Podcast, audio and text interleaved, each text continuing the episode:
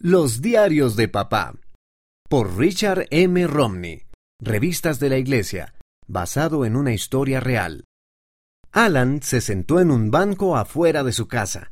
El sol se estaba poniendo y las palmeras se levantaban frente al cielo rosa y anaranjado.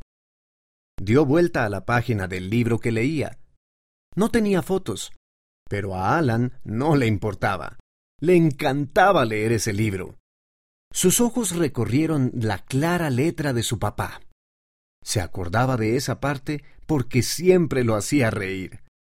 En ese momento, el papá salió. ¿Qué es tan gracioso? Estoy leyendo uno de tus libros. Sonrió Alan. Me gusta la parte del coco. Oh, ¿te refieres a mis diarios? Dijo el papá sentándose junto a Alan. En ellos se cuenta la historia de mi vida, pero no son solo acerca de mí.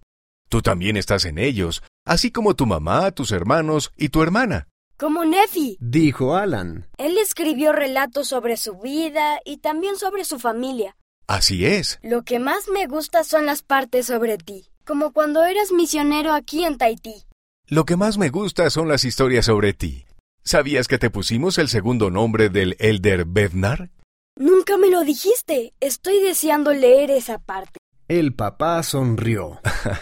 Hay muchos relatos en mis diarios. Escribo en ellos desde que tengo ocho años. ¿Desde que tenías ocho años? Preguntó Alan. Eso es mucho, mucho tiempo. El papá se rió. Eh, no soy tan mayor. Alan pensó un rato. Pronto cumpliré ocho años. Dijo. ¿Podría pedir un diario para mi cumpleaños? Por supuesto. Entonces puedo escribir relatos sobre mí para que algún día mis hijos puedan leerlos. Eso parece una gran tradición familiar. Esta historia tuvo lugar en Tahití. Piensa en una historia que quieras recordar siempre. Luego, escribe sobre ella o dibújala en un cuaderno o diario.